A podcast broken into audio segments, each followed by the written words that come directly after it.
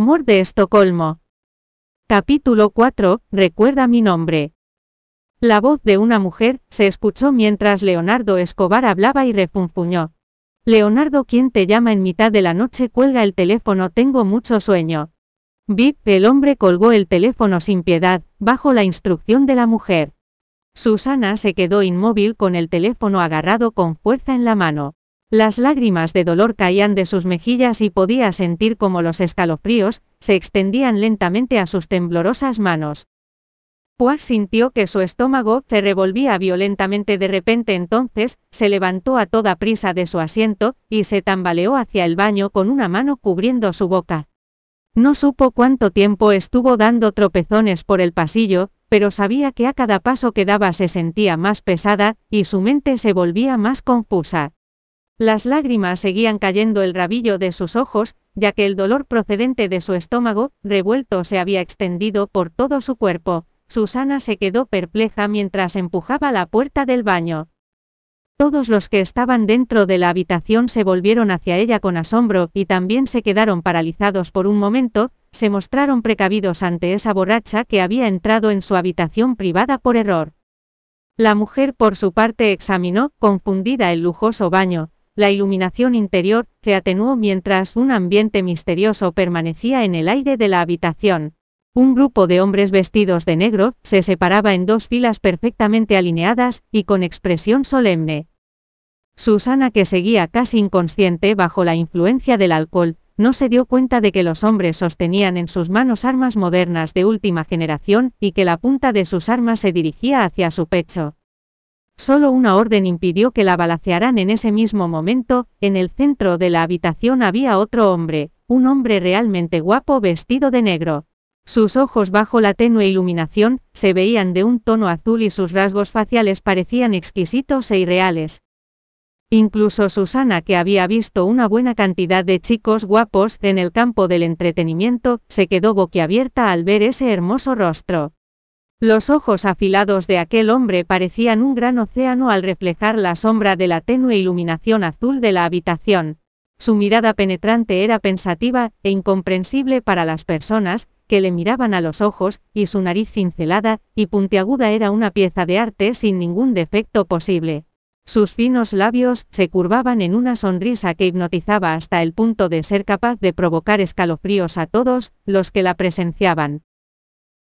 Él estaba de pie frente a la ventana, mientras se sumergía en la luz de la luna que se había filtrado en la habitación y la visión desconcertó a Susana Reyes.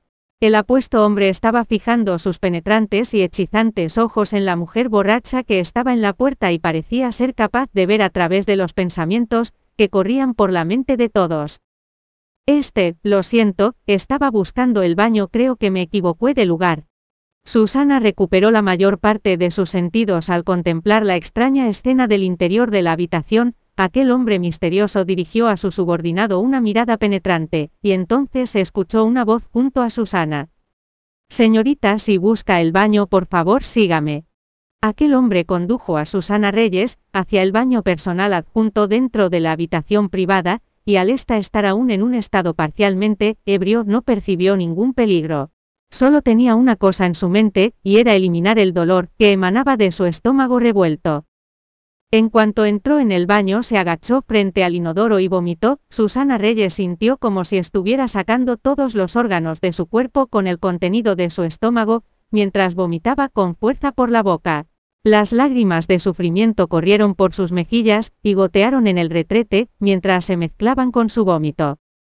El pensamiento de Leonardo Escobar se sentía como un cuchillo afilado que se clavaba sin piedad en su frágil corazón trayéndole solo dolor y agonía.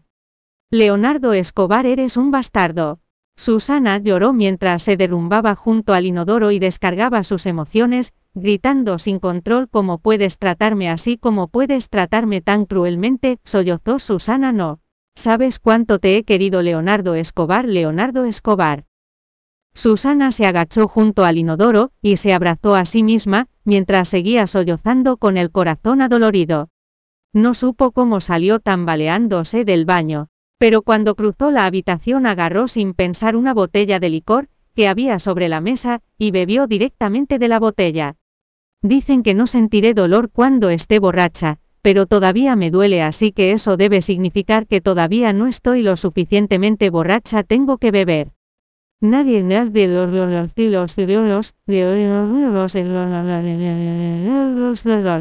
El misterioso hombre permaneció sentado en el sofá, con sus esbeltas piernas cruzadas, recargó su delicado rostro con una mano y entrecerró los ojos, mientras contemplaba la espectacular escena de Susana Reyes, bebiendo directamente de la botella.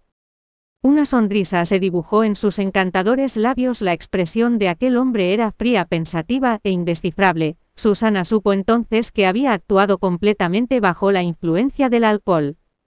El hombre que tenía delante ya no tenía el rostro de Leonardo Escobar, y en su lugar los rasgos faciales de un hombre fascinante se presentaban ante sus ojos.